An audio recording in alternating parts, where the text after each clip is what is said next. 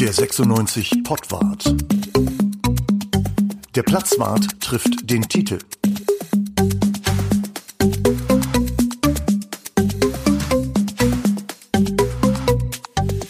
Hallo, hier ist der Pottwart. Der Platzwart trifft den Titel im arschkalten Februar 2021. Fußballspielen wird zur Glückssache und vor allen Dingen wird es zur Frostsache. Und der Titel, der war heute nämlich draußen, da, wo Fußball trainiert wurde oder auch nicht. Titel, erzähl mal und bevor du erzählst, einmal erstmal Hallo in die Runde. Hallo Bruno, hallo Titel. Hallo Uwe, hallo Titel. Hallo Uwe, Bruno, grüß euch. Ja, ich habe das sitzt tatsächlich hier noch, ähm, das könnten noch nicht mal als ihr beide sehen, weil wir machen das ja über Zoom, aber ich sitze immer noch mit Skiunterhose hier, also und mit Skihose drüber. Äh, ich war heute den ganzen Tag draußen, weil nicht ganz klar war, ob 96 heute trainieren kann bei den Verhältnissen und ähm, ähm, war in der Eilenriede, habe geguckt, ob der Kunstrasen bespielbar ist. Ja, ist er. Und äh, 96 hat aber zwischenzeitlich überlegt, nee, äh, Jugendakademie, da sind wir raus. Da haben die sich äh, äh, Schippen genommen. Also jeder Spieler eine Schippe oder einen Besen oder einen Karren, wo der Schnee äh, dann drin Platz findet und runtergeschleppt werden kann. Und haben wirklich alle, die Spieler, Trainer, Medienabteilung, und ähm, Dieter Schatzschneider hat behauptet, er wäre auch dabei gewesen. Ich habe ihn nicht in der Schippe gesehen, aber alle haben den unteren Platz an der Mehrkampfanlage vom Schnee freigeräumt. Damit waren die erstmal eine halbe Stunde beschäftigt, die eine Hälfte freizuräumen.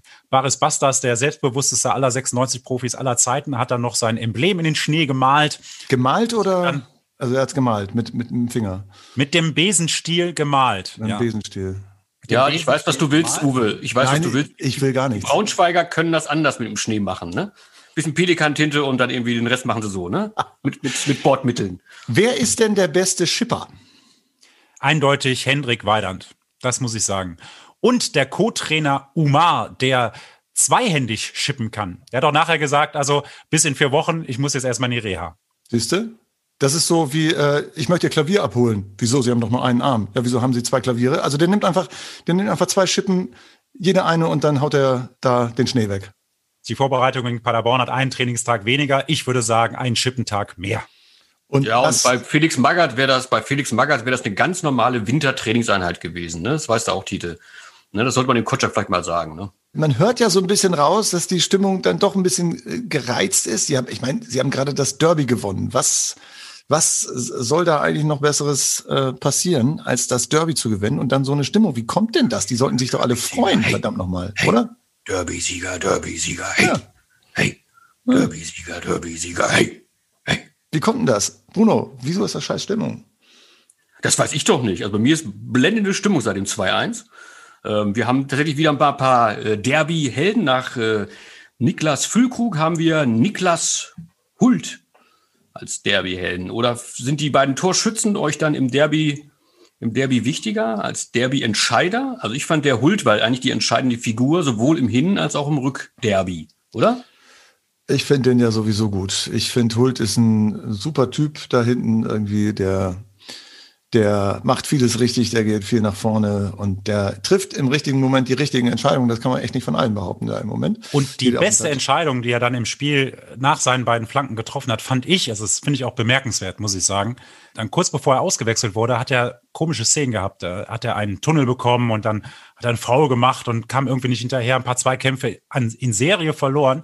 Also in ganz kurzer Zeit, so in einer Minute sah er irgendwie ein paar Mal schlecht aus und hat dann gleich gelacht und hat den Trainer angelacht und hat gesagt, Trainer, das hat mit mir heute keinen Zweck mehr, nehme ich raus.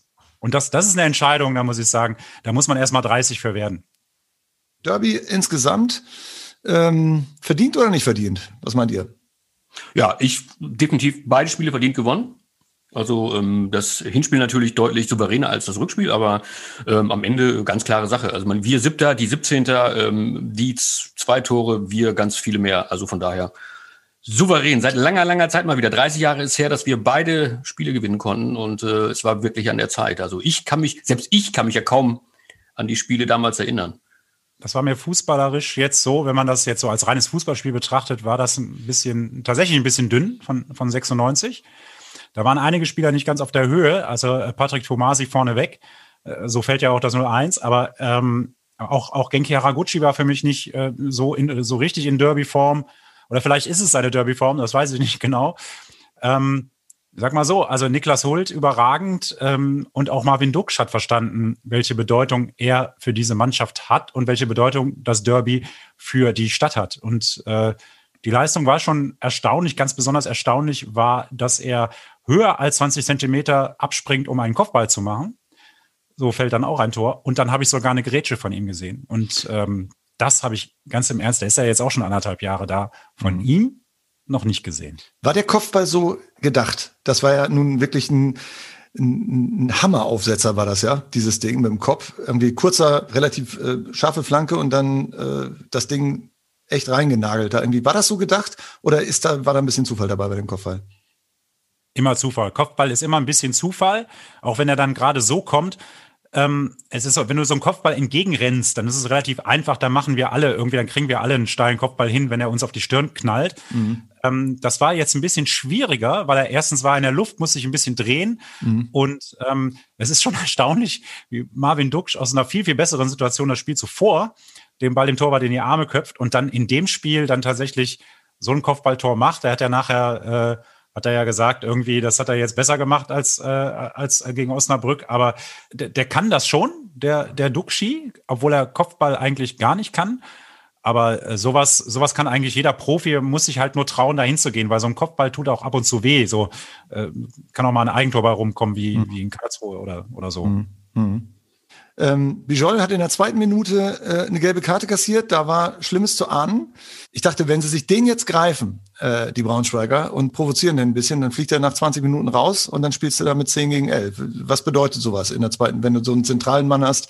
Äh, muss man dann alles anders machen? Wirft das gleich Taktik über den Haufen? Normal ja. Also, äh, normal, also normalerweise kannst du ihn in der dritten Minute dann rausnehmen. Also es ist nur so, dass die Braunschweiger das nicht verstanden haben. Also ähm, da hätte ich schon, schon erwartet, dass Daniel Meyer den sagt, hört mal zu, der Biol, der hat das Derby erstens nicht verstanden, zweitens äh, hat er schon ein paar gelbe Karten gesehen und ähm, der grätscht nach jedem Ball und er nimmt immer den Ellbogen zur Hilfe, wenn es zum, zum direkten Duell kommt. Jetzt nimmt ihm doch mal ein bisschen enger, geht doch mal ein bisschen enger ran, doppelt den vielleicht sogar, weiß ich nicht, ob das dann auf 96 das Spiel noch dann gewinnen kann. Mhm. Nun waren die ja in der ersten halben Stunde, kam 96er überhaupt nicht rein. Das ist ja nicht das erste Mal, dass sie da so schläfrig ins Spiel kommen. Nee, hast vollkommen recht, geht mir auch so, wenn ich das sehe, dass ich häufig das Gefühl habe, die brauchen die erste Halbzeit, um wach zu werden und ins Spiel zu kommen. Und dann rennen sie dann häufig äh, einen möglichen Rückstand, den sie dann schon wieder äh, kassiert haben, hinterher. Dabei war es ja nun wirklich so, dass äh, selbst an der Seitenlinie das Zweikampfverhalten ausgesprochen gut war von 96 äh, aus. Gerhard Zuber, äh, der lebt das ja vor. Ne? Der lebt ja Zweikämpfe vor. Der geht äh, in jeden Zweikampf, ob das jetzt mit Karlsruher Spielern ist oder ob das jetzt mit Braunschweiger Betreuern ist oder so. Der zeigt doch, wie es geht. Ja, du meinst jetzt Zickenzuber, ja? ja? Immer, immer Zoff mit Zickenzuber. Das wäre so eine Nachmittagsserie im ZDF, ne? Ja. ja. Ähm, ich kann mir ehrlicherweise nicht vorstellen, dass ein, dass ein, dass ein Mensch wie Gary Zuber da so durchdreht, also austickt. Ist also, nicht der Typ dafür, glaube ich zumindest, oder Tite? Nee, das ist er nicht. Und ähm, das ist jetzt ist ein bisschen jetzt auch sein Problem. Ich habe tatsächlich gestern noch etwas länger mit ihm darüber gesprochen ähm, auch gefragt, warum das nicht möglich wäre, andere ähm, mal nach vorne zu schicken, wenn er jetzt gerade so im Fokus ist. Offensichtlich hat Zuber, Zuber, Zubers Aufgabe ist ja, das hat er ja von Horst Held auch ein bisschen gelernt und das machen ja andere Manager auch ganz gerne, wenn sie auf der Bank sitzen, dann springen sie auf und und, und laufen gleich auf den, egal was los war, fordern Videobeweis oder fordern keinen Videobeweis, die fordern dann alles, was der eigene Mannschaft helfen kann. Die machen das natürlich alle, um den Trainer so ein bisschen aus dem Fokus zu nehmen um halt so Dinge wie, ähm, weiß nicht, Platzverweise, Tribünenverweise für den Trainer, das natürlich dann ganz, ganz schlimm ist, wenn der Trainer nicht in der Seitenlinie steht. Und das versucht er zu verhindern. Und er hat dann auch eine entsprechende Art und Weise mit seinem österreichischen Slang, wo er auch, wie soll ich sagen, relativ souverän rüberkommt. So, ähm, Zuber schwört, dass er diese, diese Spuckattacke, die ihm vorgeworfen wurde in Braunschweig, nicht, äh, nicht gemacht hat. Das äh, hat er mir gestern geschworen. Und es ist natürlich bitter, wenn, wenn die Braunschweiger sagen, äh, oder in dem Fall Peter Vollmann, du bespuckst meine Spieler. Und der Zuber sagt zurück, was ist mit euch los? Habt ihr gesoffen oder was, ist, was stimmt mit euch nicht? Und dann kommt der nächste, du hast unsere Spieler bespuckt, wir wissen das. Dann stehen dann vier Leute auf und ähm, dann wird es ein bisschen hektisch. Dass der Schiedsrichter da keine gelbe Karte verteilt hat, auch gegen Zuba nicht, das resultiert einfach daraus, dass, dass er die Vorwürfe mitbekommen hat die natürlich ungeheuerlich sind. Also sollte der Schiedsrichter irgendwann mal den Spielbericht schreiben, äh, Manager bespuckt Spieler, dann kann sich äh, Zuba ein neues Betätigungsfeld suchen. Also das, das ist so. Und, und natürlich ist das, ist das auf, auf die Art, wie das gelaufen ist, schon eine Rufschädigung, wenn man da, wenn man da keine, keine Belege hat und keine Zeugen hat, die sagen, ja, das war so, oder ein Spieler hat, der sagt, der hat, der hat mich bespuckt. So. Aber diesen Spieler gibt es nicht bisher.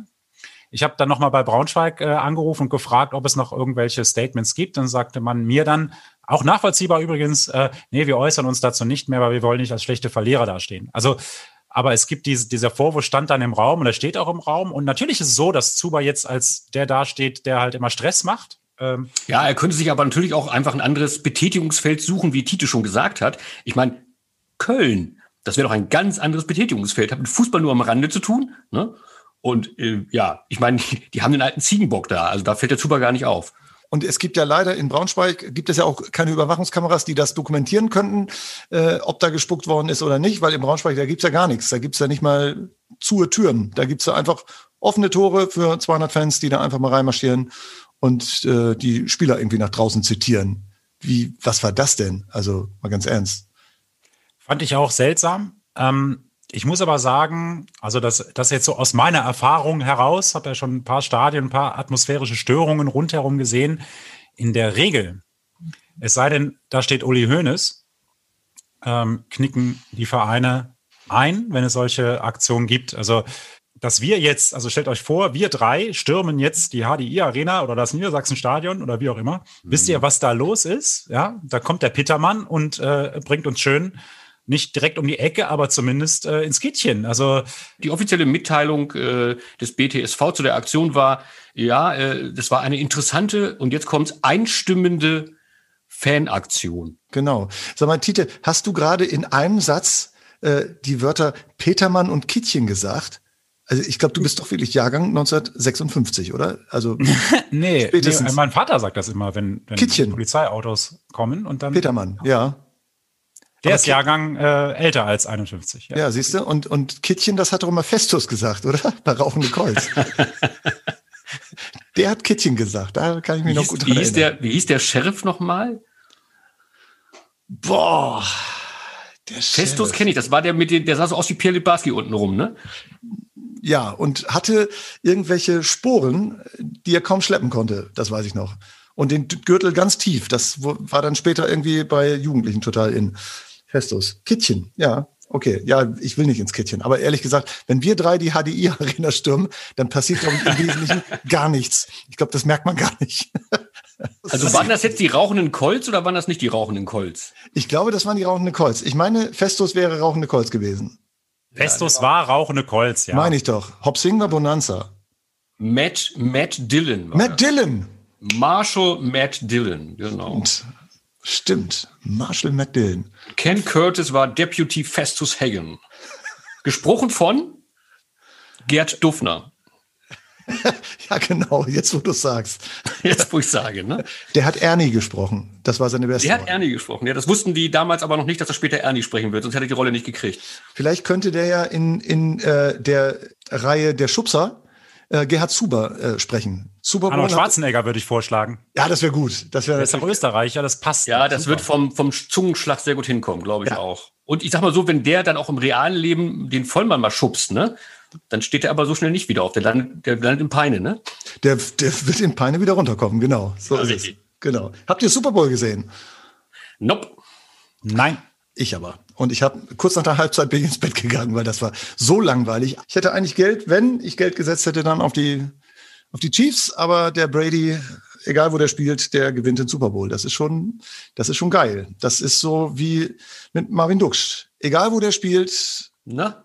Immer super, außer er spielt in Düsseldorf. Und ähm, ich kenne jemanden, der wirklich noch besser wirft als, als äh, Brady. Das ist Harald Kartemann.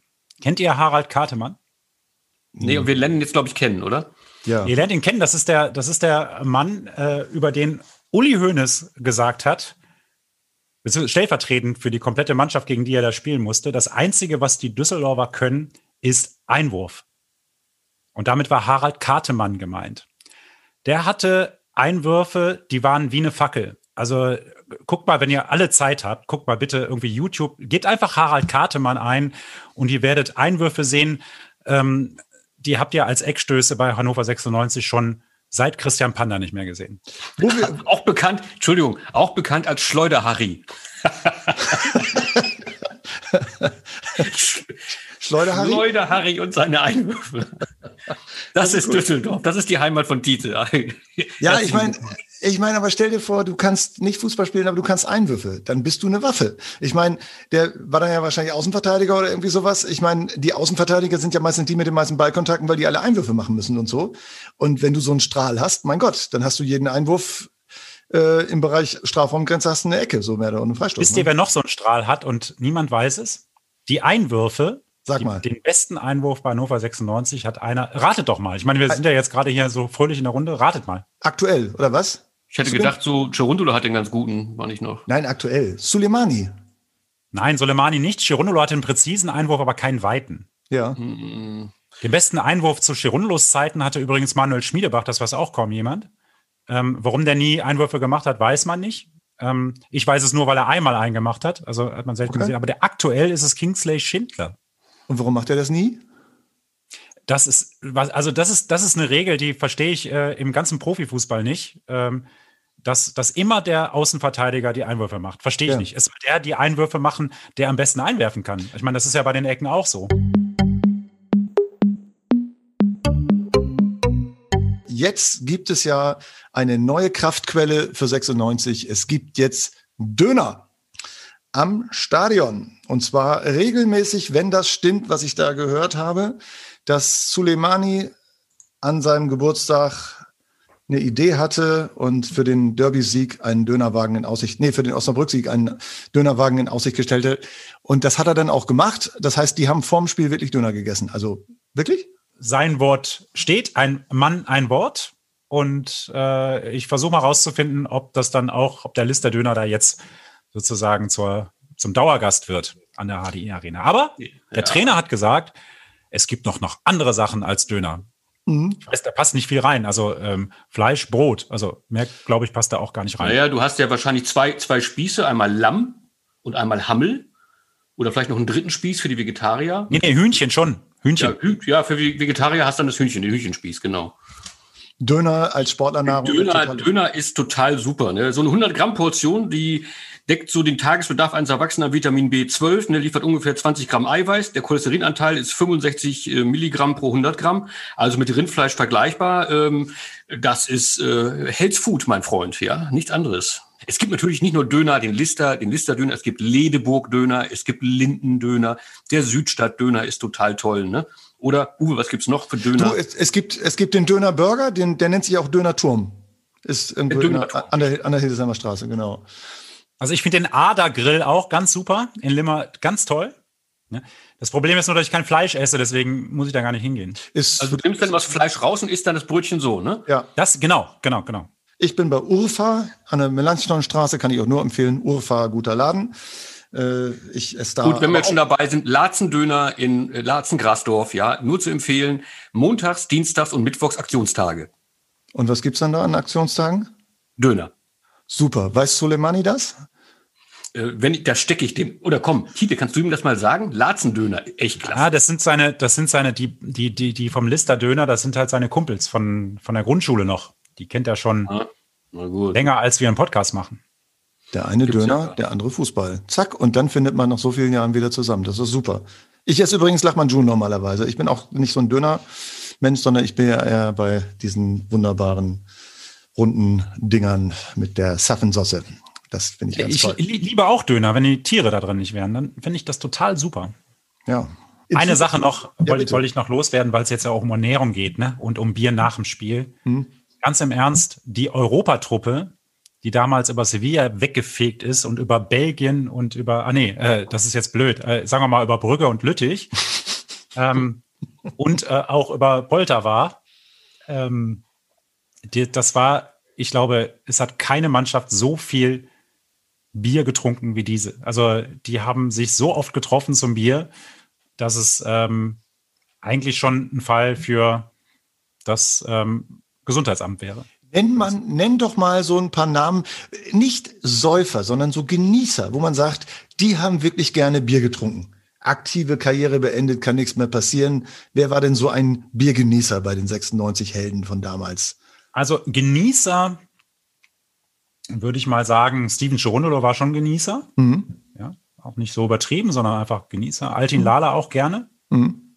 Sabi Husti auch gerne mal. Mhm. Also muss man sich vorstellen, so wie Baris Bastas jetzt bei diesem Video, was wir da hatten, oder, oder dieses Foto. Mhm. Also Sabi Husti in Funktionsunterwäsche und nichts an, außer ein Bier in der Hand. Also so, so könnte ich mir das, so stelle ich mir das vor in der Kabine. Ja. Dann haben wir, äh, gut, Jan Schlaudorf hat, hat kein Bier getrunken. Das kann ich so guten Gewissens sagen. Mhm. Ähm, und ich glaube in der Truppe, ja, vielleicht habe ich mich gerade vertan. Also es war vielleicht nicht wirklich Bier. Es war, waren vielleicht auch andere Getränke. Mhm. Aber sag mal, so die Combo Konstantin Rausch, Moritz Stoppelkamp, Lars Stindl, Jan Schlaudraff, die waren schon, und Emanuel Pogatetz dann äh, im Fall, das waren schon die Jungs, die haben schon gefeiert. Der 96 Pottwart. Der Platzwart trifft den Titel.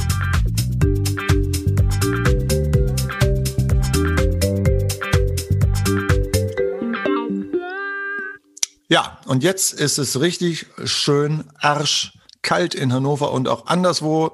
Äh, sagt doch mal die Spiele, an die ihr euch erinnert, weil es vielleicht zu kalt war. Bruno, hast du ein Spiel, was dir sofort ja, einfällt? So, so mäßig, mäßig kalt, aber äh, so richtiges, richtiges Scheißwetter. Also selbst für hannoversche Verhältnisse, wo man ja so einen gepflegten Nieselpiss durchaus zu würdigen weiß. Und wir haben ja 50, äh, wissen ja die wenigsten, Hannover, in Hannoveraner haben, haben 50 Worte für Regen. Ne? Nicht 200 für Schnee, aber 50 für Regen. Und das war so richtiger Scheißregen. Das kann ich mit Fug und Recht sagen. Das war 2002. Du wirst dich erinnern, Uwe, du warst nämlich damit im Stadion. Wir standen beide in der Nordkurve. Mhm. Wo wir sonst nie stehen, weiß ich gar nicht. Aber es war ein Pokalspiel. Vielleicht lag es daran. Mhm. Ähm, Achtelfinale im, im DFB-Pokal. Äh, ungewöhnlich genug für Hannover 96, dass man äh, über die erste Runde hinauskommt und dann weiter mitspielen möchte.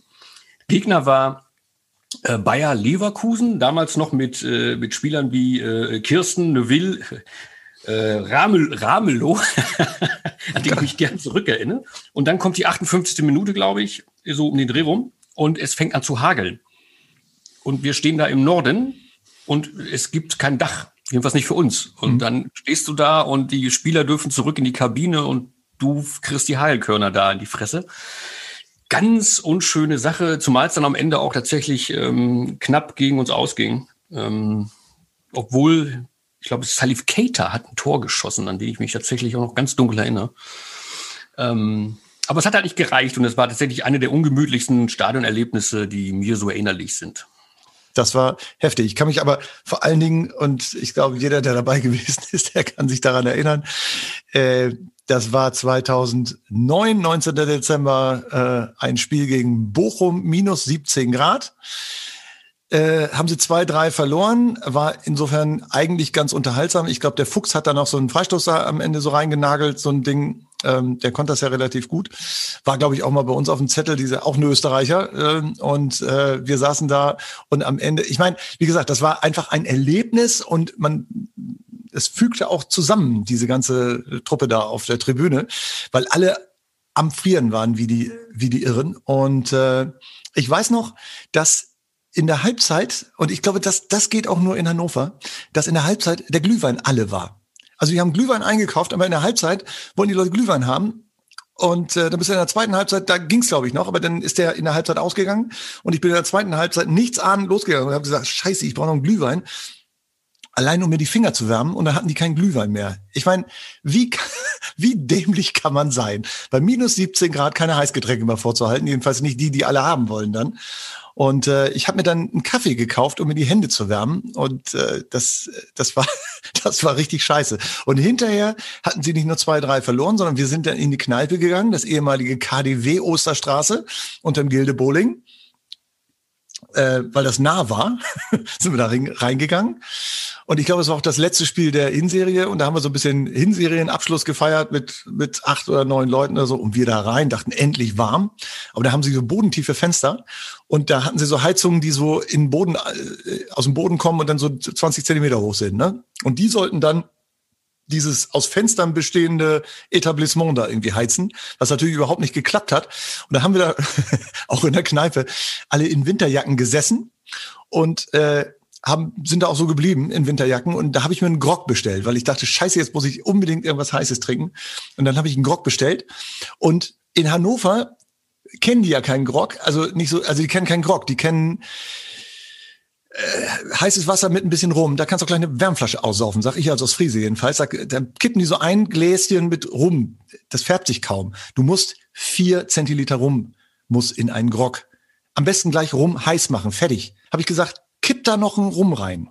Und dann haben die mir noch einen Rum da reingekippt, natürlich einen kalten, so das Ding lauwarm war, und haben gesagt, ja, diesen Rum muss ja das aber bezahlen. Dann bezahlte ich für einen Rum, äh, für einen Grog, bezahlte ich 6,50 Euro. Das hatte ich noch nie in meinem Leben bezahlt. Normalerweise Ostfriesland bin ich groß geworden mit 1,50 und zwar eine Mark 50. Hannover minus 17 Grad 6,50. Ich glaube, die haben an mir relativ gut verdient an dem Abend, äh, aber mir war immerhin warm am Ende. Das war ein denkwürdiger Tag mit Fußball gucken, kein Glühwein haben und Arsch abfrieren mit Rum für 6,50, den ich nie vergessen werde.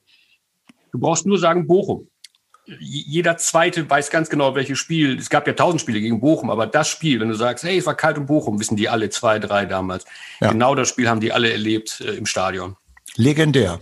Ja. Es gab dann noch ein Spiel, ein Schneespiel, was in die 96-Geschichte ein bisschen eingegangen ist, ist gar nicht so lange her. Es war im Jahr 2019 und dazu haben wir in der Reihe Platzwart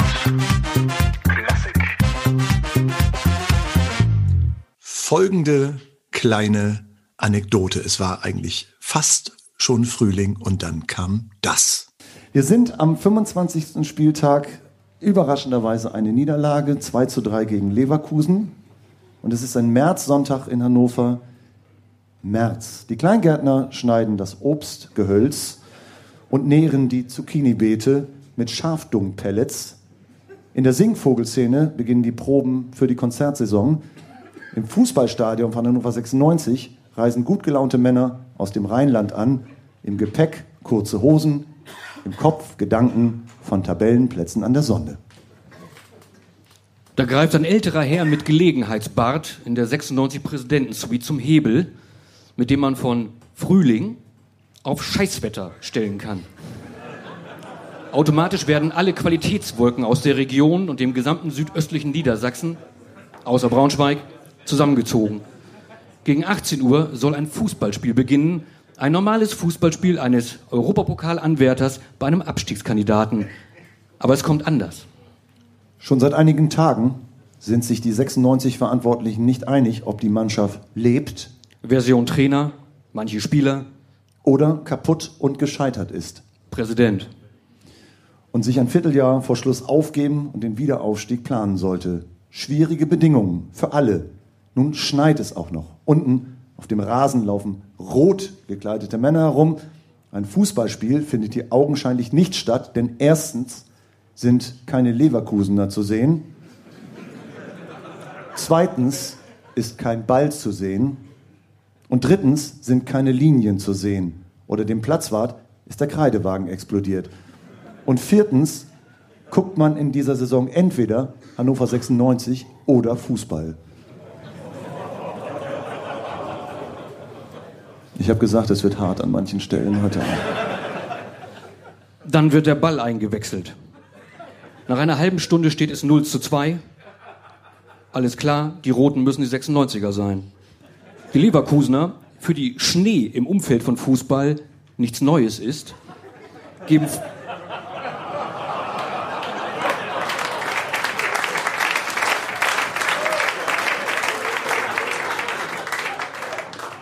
geben vor, nur die weißen Sportsachen dabei zu haben. Die blau-gelben Auswärtstrikots bleiben aus Sicherheitsgründen im Bus. Der Schneefall wird dichter. Die Rasenheizung in Hannover ist klimawandelbedingt an umliegende Kleingärtner vermietet worden. die unter dem Stadion HDI-Tomaten und Zucchini ohne Schafdung-Pellets anbauen. An diesen Stellen wird der Rasen warm. Es bilden sich Pfützen. Pech für Genki Haraguchi. Sein Vollspannschuss bleibt auf der Linie im Schmelzwasser liegen. Ein Bild für die Ewigkeit. Thomas Doll wäre ein Tor angeblich lieber gewesen. Kurz vor der Halbzeit ordnet der Schiedsrichter die Freilegung der Spielfeldlinien an. Das Problem? Im Stadion befindet sich zu diesem Zeitpunkt genau ein Besen. Hm. Ein alter Kachelschrubber des früheren 96-Arztes Fego Krieger. Oben tagt der Krisenstab. Es gäbe auf den Herrentoiletten etwa 300 Klobürsten, fast alle unbenutzt. Es wird als Scheißidee verworfen. Mitarbeiter werden ausgesandt. Kurz vor 19 Uhr öffnet ein älteres Ehepaar in der Stammestraße einem jungen Mann, der nach einem Besen für das Spielfeld in der HDI-Arena fragt. Es wird als schlechtester Enkeltrick aller Zeiten in die Geschichte von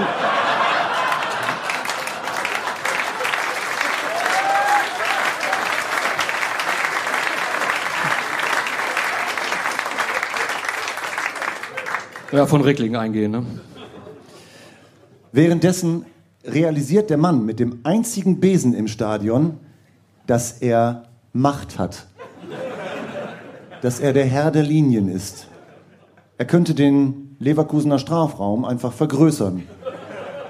Foul an Baccalords, kurz hinter der Mittellinie. Elf Meter.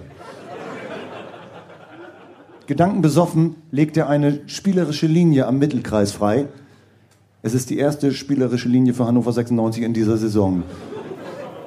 Am Ende bleibt ein denkwürdiges Spiel, ein wenig Hoffnung und mit Blick auf die Tabelle die Erkenntnis, außer Besen nichts gewesen. Vielen Dank.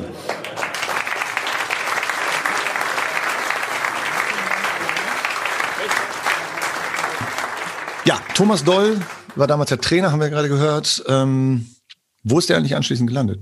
Weiß das jemand, Bruno? Ja, der ist auf Zypern. Auf Zypern ist der natürlich gelandet, da wo alle guten Trainer, alle guten Spieler landen. Und zwar bei Apoel Nicosia. Mhm. Apoel Nicosia. Apoel heißt, na, das wisst ihr beide doch bestimmt, oder? Nee. Kopfschütteln. Natürlich heißt Apoel Athletikos Podos Phariktos Omilos Elion Levkosias. Nochmal. Athletikos Podos Pharikos Omilos Elion Levkosias. Portos Farikos? Was ist das denn? Ist das Hafenfest oder was? Mm, auf Zypern.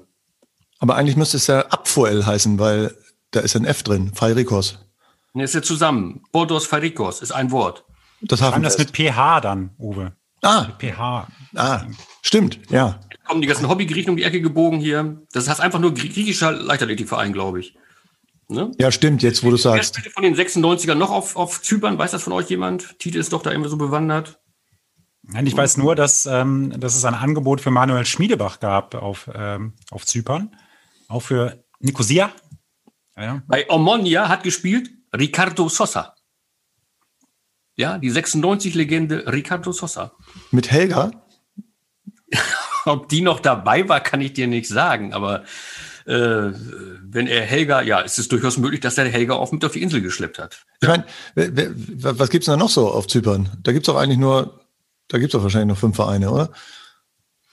Naja, du hast Limassol noch, ne? mhm. Apollon, Limassol, da spielt äh, Carlison Benchop zurzeit. Unser, alte, unser alter Stürmerhaudegen.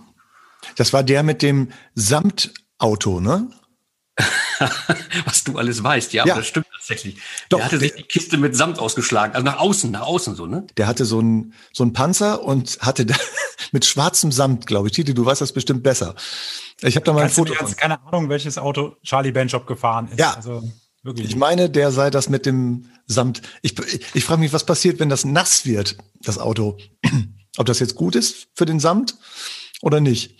Äh, nein. Nee, ne? Musst dir ein neues Auto kaufen, ne? Wenn der Samt nass ist, dann kaufst du ein neues Auto. Zack, ganz einfach. Dann war das wirklich eine Spitzenidee, das Ding mit Samt. Also, okay, aber dann landet man irgendwann auch in Zypern oder auf Zypern. Ich weiß gar nicht, wie man sagt. Wo spielen, spielen die in der griechischen Liga mit oder wo spielen die? Nee, ich glaube, die haben eine eigene Liga tatsächlich und äh, die beiden äh, Nicosia-Vereine, die machen, glaube ich, so Meisterschaft immer unter sich aus. Einmal das ist ja spannend. Erste, genau, einmal der eine Erster und einmal der zweite dann Erster, also Omonia und Apoel. Das ist wie in Schottland, ne?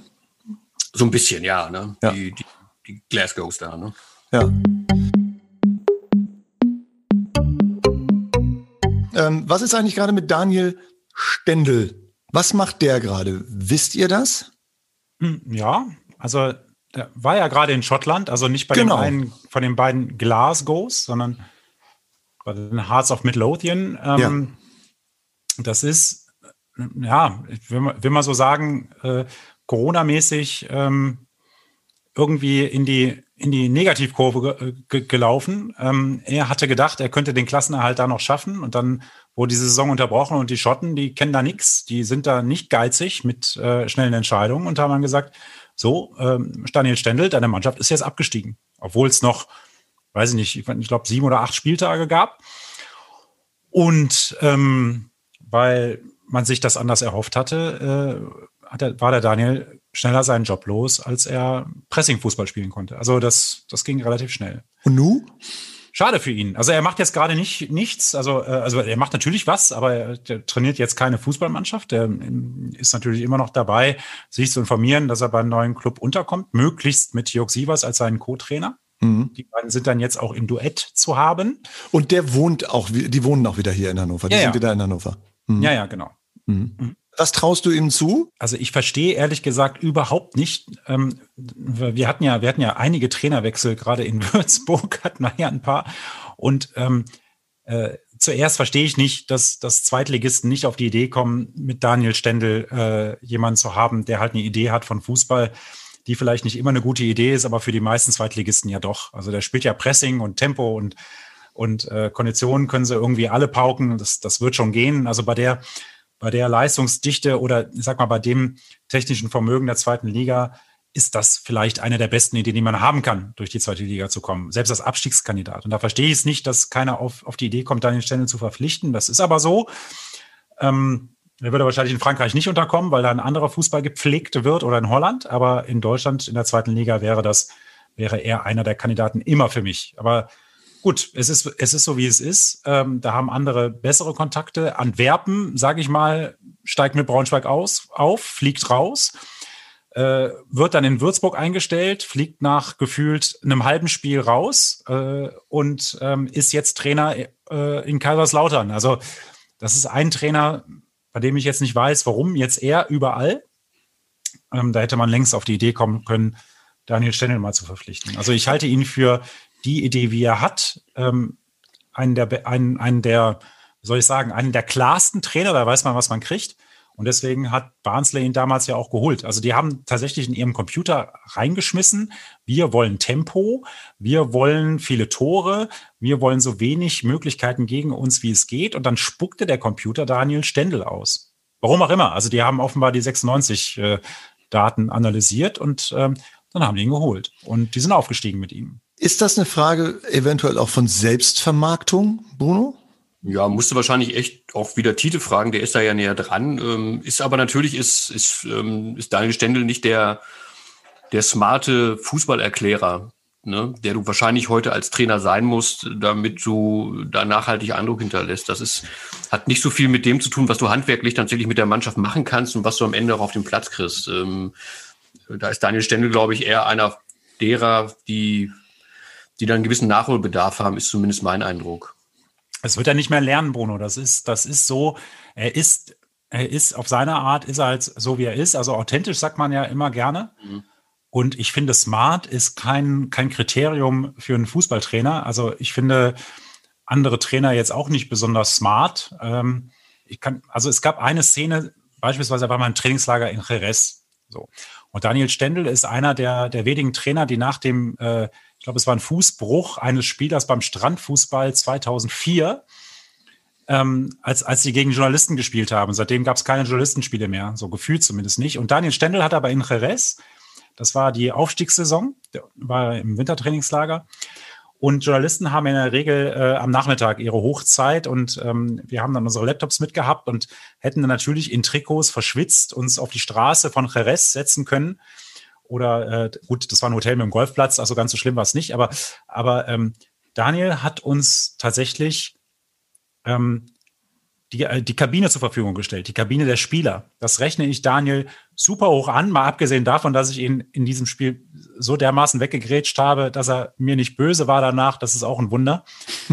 also, wenn jemand so getreten wird wie von mir und dann mir nachher noch seine Dusche anbietet, da muss ich sagen, Hut ab. Aber mal abgesehen von dieser Szene ist Daniel, ist Daniel einfach, der, der hat seinen Plan und der hat, der hat, der ist authentisch. Und ich glaube auch, dass er eine Mannschaft erreichen kann. Er darf halt keine Mannschaft haben, die aus Superstars besteht, die halt denken, die haben den Fußball besser verstanden als er. Mhm. Wenn die Mannschaft auf ihn hört, dann, dann, dann, dann funktioniert das. Und in Wahrheit hat das ja damals jetzt auch nicht so schlecht funktioniert. Gut. Nee, Ein Fehler hat er gemacht. Wenn er ihn wissen wollt, sage ich ihn auch noch. Bitte. Auch in Jerez übrigens, derselbe Daniel Stendel, dieselbe Mannschaft. Sevilla hat in dieser Woche dreimal gegen Real Madrid gespielt. Dreimal. Also das war irgendwie, die haben ja auch irgendwie äh, fünf Pokalwettbewerbe und äh, fünf Meisterschaftswettbewerbe.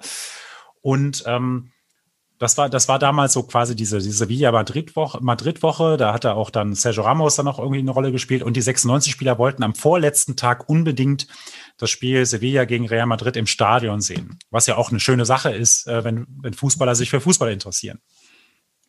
Und dann hat Daniel Stendel zugestimmt und hat dann gesagt, gut, ihr seid dann um 23 Uhr, seid ihr wieder hier. Da haben die Spieler gesagt, Moment mal, Daniel, das Spiel beginnt aber erst um 21 Uhr. Sevilla ist ein bisschen weit weg, also schaffen wir nicht ganz 23 Uhr. Müssen wir nach, da müssen wir in der Pause gehen. Ja, gut, sagt Daniel, dann seid ihr um Mitternacht wieder da. So, dann sind die Spieler da hingefahren und wie das halt immer in so einer Mannschaft ist, es interessieren sich halt nicht alle Fußballer für Fußball, sondern viele interessieren sich auch für Bars. Und dann ist, ich sag mal grob geschätzt, die Hälfte der Mannschaft ins Stadion gegangen, die andere Hälfte ist in die Bar gegangen. Dann hat ähm, die Hälfte der Mannschaft, die im Stadion war, versucht, die anderen einzusammeln, aus den Bars in den Bus reinzukarren. Das haben die einigermaßen geschafft, haben gedacht, geil, das schaffen wir bis Mitternacht. Und der Busfahrer, ein Einheimischer, ist dann auf der Autobahn Richtung Jerez von Sevilla aus zurückgefahren und hat die Ausfahrt nach Jerez verpasst. Und in Spanien ist es jetzt nicht so wie, naja, sagen wir mal, wenn du die Herrenhausener Ausfahrt verpasst, dann kannst du immer noch im Bootfeld drauf fahren äh, oder Flughafen oder kommst du überall hin. Aber da brauchst du erstmal 100 Kilometer bis zur nächsten Ausfahrt. Das heißt, die Spieler waren erst um kurz vor eins im Hotel. Und dann hat Daniel die Spieler antanzen lassen. Also was heißt antanzen lassen? Er hat halt den Mannschaftsrat zu sich geholt. Zumindest habe ich das dann so vernommen nachher und hat dann eben gesagt, so geht das nicht. Straftraining morgen und Straftraining am Tag, an dem wir in Hannover zurück sind. Normalerweise ist nach dem Trainingslager immer ein Tag frei. Das ist ein ungeschriebenes Gesetz. Daniel hat es, hat es, ist darüber weggegangen, hat gesagt, ihr habt mich enttäuscht. Ihr trainiert und zwar knüppelhart und äh, weiter geht's. Das hat die Mannschaft ihm nicht so richtig verziehen. Entsprechend waren die Ergebnisse äh, in der Folge. Also Niederlage Fürth, glaube ich, war es. Die haben äh, in Karlsruhe gegen Mirko Slomka verloren. Also schlimmer ging es gar nicht mehr. Und dann 0-0 in St. Pauli und dann war es halt vorbei. Ja. Ich habe mich immer gefragt, äh, warum wir in der Saison gegen Karlsruhe, glaube ich, das war der einzige Sieg vom KSC unter Slomka. Warum wir das Spiel verloren haben, jetzt weiß ich's. Vielen Dank, Tite. Am Anfang war das ja ganz anders. Am Anfang, äh, da hat ja äh, Stendel uns quasi erlöst. Es war ja eine dunkle Zeit, aus der wir kamen mit äh, einem erfahrenen Herrn ohne großartiges Haupthaar aus Bremen. Und dann, als der ganze Drops schon gelutscht war, kam Daniel Stendel und der Platzwart ist der einzige, der wirklich weiß, warum Stendel so erfolgreich war in dieser Abstiegssaison und dann auch zum Anfang zumindest danach. Und aus unserer Serie Platzwart haben wir das in ein Lied gegossen und das Lied geht so. Goodbye Thomas Schaf, deine Frisur war uns zu stur, schon am kahlen Fronzek ließen wir kein gutes Haar. An dir haben wir gesehen, wie ein Bremer uns hemmen kann. Wir wollen nur noch Trainer, die man kämmen kann. Deshalb stellen wir jetzt zu guter Letzt den Ständel in den Wind, damit wir sehen, dass da auch echte Haare sind. Mit euch, Michael und Thomas, ging's so nicht weiter. Ihr seid am Scheitel gescheitert. Mit euch ging oben nichts. Goodbye, Thomas Schaf. Früher haben wir gesagt, du hast hier nichts verloren. Das stimmt jetzt so nicht mehr. Spieler brauchen Eier und Trainer volles Haar. Guck dir Guardiola an, nicht mal ein Triple kriegt der klar. Und deshalb stellen wir jetzt zu guter Letzt den Ständel in den Wind und zeigen, dass hier was wachsen kann, trotz Martin Kind. Und Thomas, deine Strähne war so fett und lang, nimmst du wieder einen Job als Retter an. Nimm vorher Alpezin. Und deshalb stellen wir jetzt zu guter Letzt den Ständel in den Wind, weil wir am Ende alle ein bisschen Ständel sind. Der hat ein gutes Händel für die Wände und er weiß auch haargenau, wir sind der HSV.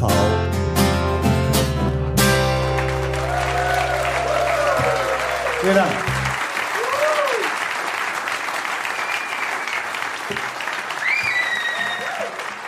Demnächst ist es soweit, wir spielen gegen Düsseldorf.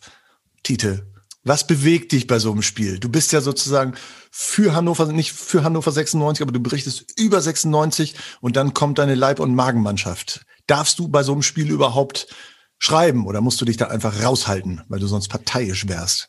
Also ich schreibe witzigerweise immer über dieses Spiel. Warum auch? Ich weiß auch nicht genau, warum, mich, warum man mich da einteilt.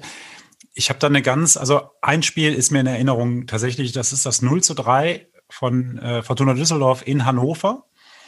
Ich habe das natürlich völlig professionell äh, berichtet. Äh, Letzter also Spieltag? Über, vor allem über Hannover 96. Ja, letzter Spieltag, Und dieses Ding? Das war der letzte Spieltag. In welcher Saison weiß ich gar nicht mehr. Sechs, äh, Düsseldorf ist abgestiegen. Ähm, Ja. ähm, also es ist äh, ganz, auf eine ganz komische Art und Weise. Äh, Hoffenheim spielte in Dortmund. Und ähm, Fortuna Düsseldorf hatte die, hatte irgendwie gegen die Bayern fast gewonnen mal und äh, Lumpi Lamberts hatte dann ein Tor geschossen und die dachten wirklich, die wären die Größten und haben danach alles verloren. Und auch, auch in Hannover, das war, das war, wenn ich mich richtig erinnere, das letzte Pflichtspiel von Steven Cherundolo. Ähm, und ähm, dann ähm, hat die Düsseldorfer Kurve gefeiert wegen Relegation und so weiter, haben sie geschafft. Ähm, aber äh, wie gesagt, Hoffenheim hat in Dortmund zurückgelegen und haben das Spiel irgendwie gedreht. Und dann ging ich in, in den Reporterraum, also in den Journalistenraum, und dann lief das Spiel noch. Und dann drehte Hoffenheim dieses Spiel in Dortmund. Klopp war damals noch Trainer von Borussia Dortmund und äh, ich habe es in Dortmund dann bis heute sehr, sehr übel genommen, was in diesem Spiel passiert ist. Die haben sich irgendwie hängen lassen, die konnten nichts mehr erreichen, waren wahrscheinlich schon halb Champions League äh, oder so. Jedenfalls ähm, ist Düsseldorf dann direkt abgestiegen als 17. Und ich habe dann nachher, ich kenne ja auch ein paar Leute, also Thomas Allofs beispielsweise oder Peter Friemuth, der damalige Präsident, jetzt DFB-Vizepräsident, der, der war mal mein Kreiswahltrainer und, und ich habe die getroffen, ich habe gesagt, seid ihr eigentlich bescheuert, was ist denn da los? Und ähm, war dann, und hat auch furchtbar geregnet an dem Tag und ähm, war richtig sauer, auch auf Thomas Allofs und auf Peter Friemuth und auf die Spieler und so. Und bin dann runter in die Mixzone und dann standen dann die Spieler von Fortuna Düsseldorf mit ihren Spielerfrauen und haben geweint. Also ich habe einen Axel Bellinghausen, ich weiß nicht, ob euch das was sagt. Also Axel, Axel Bellinghausen ist derjenige, der jeden Platz in Deutschland kaputt gemacht hat. Der hat dann wirklich bei seiner Frau gestanden und geweint und ich habe nur gedacht, mein Gott, jetzt weint ihr hier, ihr hättet mal eben ein bisschen was machen können, um gegen 96 was zu holen. Also 96 war jetzt auch nicht so stark. Aber gut, das, das sind die Erlebnisse nach einem Fußballspiel. Ansonsten ist, äh, man glaubt es mir oder man glaubt es mir nicht. Äh, ganz normales Spiel, das ich professionell bearbeite mit Hannover 96 und dann irgendwie nachher dann irgendwie beim Bier werde ich dann auch irgendwie so ein bisschen melancholisch und reg mich dann auf. Aber, aber ansonsten ist das eigentlich ganz normal. Hannover ist ja sozusagen auch ein, ein, eine gute, eine gute Füttermaschine für Düsseldorf. Relativ, es gibt einen relativ regen Austausch, Bruno, ähm, ja. zwischen Düsseldorf und Hannover. Ich sage ja immer, Düsseldorf, das ist der Friedhof der ausgemusterten 96-Spieler in der zweiten Liga. Ne? Also so äh, Pripp, Hoffmann, Karaman, ne? Alle rüber. Jetzt haben sie noch den Klaus genommen und ob sie damit glücklich werden, weiß ich auch nicht. Hm. Hat man schon im Vorgespräch, Tite, äh, Klaus ist eigentlich eine Mannschaft, ein Spieler, der eine Mannschaft besser macht, die eigentlich schon gut ist. Aber der einer Mannschaft nicht hilft, die wirklich Hilfe braucht. So, das ist mein Gefühl bei ihm. Ich war also nicht so traurig, dass er dann jetzt in der Winterpause nicht zu uns gekommen ist, sondern zu den Düsseldorfern gewechselt ist. Umgekehrt haben wir ja auch gelegentlich auch schon mal Düsseldorfer bekommen. Marvin Duksch kam ja auch, glaube ich, direkt aus Düsseldorf, wo er nicht gut war. Und jetzt ist er wieder so gut, wie er vorher in Kiel war. Und das ist ja auch nicht das einzige Beispiel, dass wir sozusagen Menschen, Spieler aus Düsseldorf aufgenommen haben, oder? Ich glaube, es geht mal so in die eine und, und dann mal so in die andere Richtung. Charlie Benchop hatten wir eben schon mal ne, in, in, der Sendung. Der kam ja auch aus Düsseldorf als ganz erfolgreicher Stürmer. Ja, so erfolgreich war er nicht. Er war beliebter Stürmer. Mhm. Das Wuchtig, körperlich und so weiter. Alles gut. Aber ähm, da hat man, in Hannover hat man dann äh, gesagt, ja, äh, Düsseldorf hat ihn kaputt gespritzt und jetzt ist er bei uns immer verletzt. Na gut. Mhm. Äh, man zeigt halt immer auf den anderen und schickt die Leute immer irgendwo anders hin. Also Sergio Pinto beispielsweise ist auch nach Düsseldorf gegangen ähm, ja. von Hannover 96, hat dort seine Karriere beenden müssen nach einem wirklich, also ist jetzt auch nicht witzig, der hat wirklich sich die, den Kiefer äh, gebrochen dort und äh, hat immer noch Schwierigkeiten, ähm, Fleisch zu essen. So, so, mhm. so ist es wirklich. Mhm. Und ähm, ich hatte damals so meinen Disput mit Sergio Pinto, so was man, was man ab und zu hat. Und äh, habe ihm dann mal geschrieben, er sagt, äh, du kannst mir, kannst mir deine Nummer sieben schicken aus Düsseldorf und dann ist auch wieder alles gut. Und äh, ich kaufe dir auch dein Trikot ab oder ich äh, weiß ich nicht was. Und äh, aber er hat sich dann nie wieder gemeldet. Erst als er Scout für Fürth wurde, hat er sich merkwürdigerweise dann bei mir gemeldet, hat das dann offenbar vergessen, weiß ich nicht genau. Mhm. Also so glücklich ist das für Pinto nicht ausgegangen. Und auf der anderen Seite ähm, André Hoffmann hätte jetzt 96 auch sehr, sehr gut getan. Ist äh, wirklich ein, ähm, ein sehr solider Innenverteidiger für die zweite Liga, eigentlich eher für die erste Liga gedacht. Kann auch ganz gut Sechser spielen. Ähm, wenn er nicht dabei ist, wird es schwierig in der Organisation hinten bei Düsseldorf und Felix Klaus. Der hilft wirklich eigentlich jeder Mannschaft. Hätte 96 mehr geholfen als Fortuna. Gut, das müssen die Düsseldorfer wissen. Die brauchen eigentlich Tempo, 96 hätte mehr Stabilität gebraucht. Das hätte er gebracht, vor allen Dingen in der, äh, im Herausholen von Elfmetern und von Freistößen. Mhm. Und ähm, wenn Eddie Pripp spielt, macht er das da ordentlich. Und ähm, Karaman ist halt der Karaman, den wir halt kennen. Nur das Niveau auf dem Fußballplatz ist halt jetzt ein bisschen anders als noch vor ein paar Jahren, als er hier gespielt hat in der Bundesliga. Also mhm. der ist da schon, schon, der macht da schon eine gute Figur. Aber ähm, zum Aufstieg schießen wird er, wird er Düsseldorf nicht hat meines meiner Meinung nach das schönste Derby-Tor gemacht, äh, was ich erlebt habe in Braunschweig damals. Ähm, unentschieden haben wir, glaube ich, damals gespielt. Ne? Das war ein wunderschönes So ist es. So ist es. War das 1-1? Das war das 1-1. Oder was das war? Nee, es war 1-1, glaube ich. 1-1, ne? glaube ich, ja. 1-1, genau. genau. Und ich habe ihn damals gefragt, da kann ich mich gut erinnern, ähm, 96 stellt dann auch, gerne die Spieler in die Mixzone, die die Tore geschossen haben. Ist ja einfach, äh, wenn Tore fallen. Mhm. Und ich habe dann, ah, Derby-Held, wie fühlt sich denn jetzt und so weiter. Und 96 hätte das ja verloren, da wäre ja einiges los gewesen. Und ähm, Kenan Karaman gehört halt zu den Typen, die sowas, so, so ein Umfeld, das ist jetzt gar nicht böse gemeint, aber die so ein Umfeld gar nicht so richtig verstehen oder nachvollziehen können, so was das jetzt für einen Club macht oder für einen Verein macht. Wenn man jetzt gegen Braunschweig ein Tor gemacht hat, der konnte das gar, der konnte, hat die Frage gar nicht richtig verstanden. Mhm. So. Und ähm, das zeigt mir doch, also er ist einer der Spieler, die in so einer Profi-Bubble, sagt man ja heute, groß wird. Und ähm, netter Junge, wirklich auch ein guter Fußballer, wenn er den Kopf mal vom Ball wegnehmen würde und mal die Mitspieler sehen würde. Aber das hat er damals auch jetzt nicht so richtig, er hat sich nicht so als Derby-Held gefühlt, konnte man Ja. so merken. Es war ihm so ein bisschen unangenehm, sage ich mal. Mhm. Kurze Prognose, Bruno, Düsseldorf. Ich meine, Paderborn schlagen wir, das ist ja völlig klar. Ja, du, ich bin immer beim Hinspielergebnis bei solchen Sachen. Äh, 3-0, zack, reicht mir. Danke. Zack, Titel? Ihr wollt nicht wirklich einen Tipp von mir, ne? Doch, doch. doch. Also ich werde, wie ich das immer tue, ganz professionell ein Fortuna Düsseldorf Trikot anziehen, Mhm. weil wird ja immer noch kalt. Ich werde, werde da, darüber oder darunter, das weiß ich noch nicht, das müsst ihr mir vielleicht sagen, ein Hannover 96 Trikot anziehen und zwar das goldene, das Auswärts-Europa-Trikot Mhm. und werde mich dann für ein 3-1 für Fortuna Düsseldorf entscheiden, wenn ich jetzt tippen muss. In Düsseldorf wird das ja gespielt, ne? Ja, ja, das wird in Düsseldorf gespielt. Ich werde auch da sein ähm, und ähm, tippe auf ein 3-1 für Düsseldorf. Ich bin relativ unentschieden und deswegen tippe ich auch auf eine Unentschieden, obwohl 96 in dieser Saison echt keine Unentschieden kann. Zwei Unentschieden nach 21 Spielen oder was, das ist schon äh, was Besonderes, äh, sehr wenig und ist am Ende dann doch effektiv. Aber ich glaube, in diesem Spiel kommt eine Unentschieden raus. Ich tippe ein 2 zu 2.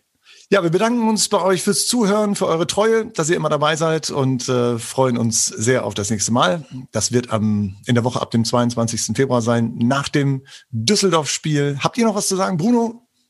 Äh, ich sage nur, äh, vielen Dank euch da draußen. Äh, macht euch warme Gedanken, friert nicht ein, bleibt uns gewogen und wir freuen uns aufs nächste Mal. Dankeschön. Tite, Ja, ich versuche mich irgendwie äh, warm anzukleiden jetzt die nächste Zeit. Jetzt sagt mir doch mal, ziehe ich das Düsseldorf-Trikot unter das Hannover-Trikot oder das Hannover-Trikot unter das Düsseldorf-Trikot? in Düsseldorf darfst du das Düsseldorf-Trikot ruhig oben drüber ziehen und du ziehst es dann, wenn 96 die Tore schießt, ziehst es dann aus. Dann giltst du als hart und hast auch gleich das richtige Trikot an. So werde ich das machen. Wir sehen uns bald. Danke fürs Zuhören und bis demnächst. Ciao. Ciao. Der 96 Pottwart. Der Platzwart trifft den Titel.